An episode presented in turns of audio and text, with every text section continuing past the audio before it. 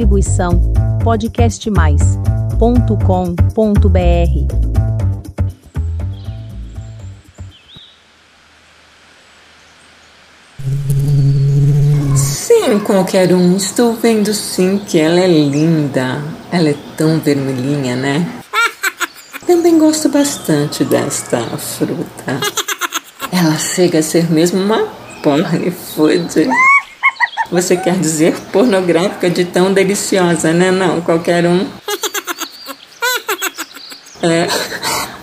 Pena que não seja encontrada com tanta facilidade. Não, qualquer um, não é não. Peraí. De que fruta você está falando? Da cereja do mato? Bem, eu estava falando da cereja importada. Qualquer um. Sabe o que eu vou fazer? Falar da cereja do mato hoje e mostrar as imagens das duas. Qual das duas é porn? As duas. Elas são deliciosas. É, deixa eu me apresentar. A gostosona aqui é a Helene Hipólito, jardineira e jornalista. E este aqui, gostosíssimo, é o meu besouro predileto, qualquer um. Estamos no canal Jardinagem Simples Assim, que fala só sobre a vida das plantas. E a cereja do mato é originária do Brasil, mais precisamente de uma faixa que se estende de Minas Gerais ao Rio Grande do Sul. Esta espécie quase não foi estudada. E para falar bem a verdade, ela praticamente só é consumida assim, colhida do pé, ou seja, in natura. Entretanto, com a cereja do mato são feitos doces, geleias, licores. Hum, uma delícia.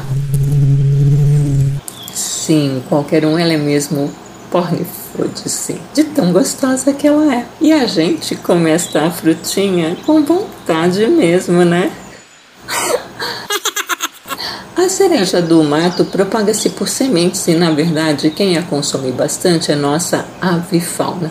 Também ela é do mato e é conhecida por outros nomes populares, como cerejeira da terra, cereja do Rio Grande, cereja preta, ibaíba e ivaí. Ela possui folhinhas miúdas e compridinhas. As flores são pequenas e branquinhas. Já a maturação dos frutos começa no início de novembro e se estende até a segunda semana de dezembro. Aliás, na medicina popular, as folhas da cereja do mato são empregadas em forma de chás e têm ações antidiarreia e digestiva.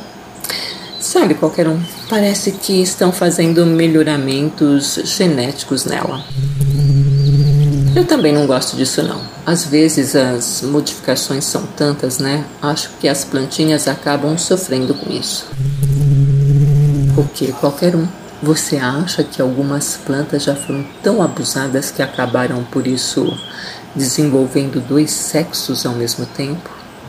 Hum, nossa. É verdade, qualquer um. Pode ser isso mesmo. As plantinhas, elas não se movimentam para nada, né? Elas dependem de insetos, pássaros e aves, até mesmo para se reproduzirem. Qualquer um. Que ideia, hein? Sabe o que eu acho? Eu acho que devemos avisar os super-heróis para que eles nos ajudem a pensar numa forma de proteger mais as nossas plantinhas. Afinal, somos pais de plantas. Se a cereja importada é exótica, sim, qualquer um, porque não é brasileiríssima assim como a cereja do mato. A cereja do mato, esta é nossa, é.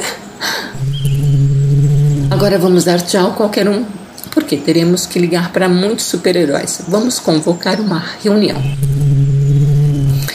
É, pode ser na Liga da Justiça dos Super-Heróis, sim. Pode ser sim, qualquer um. Semana que vem tem mais jardinagem simples assim. Até lá. Isso qualquer um. Traga aqui o Gardenfone, por favor. Alô? É o Batman? Distribuição podcastmais.com.br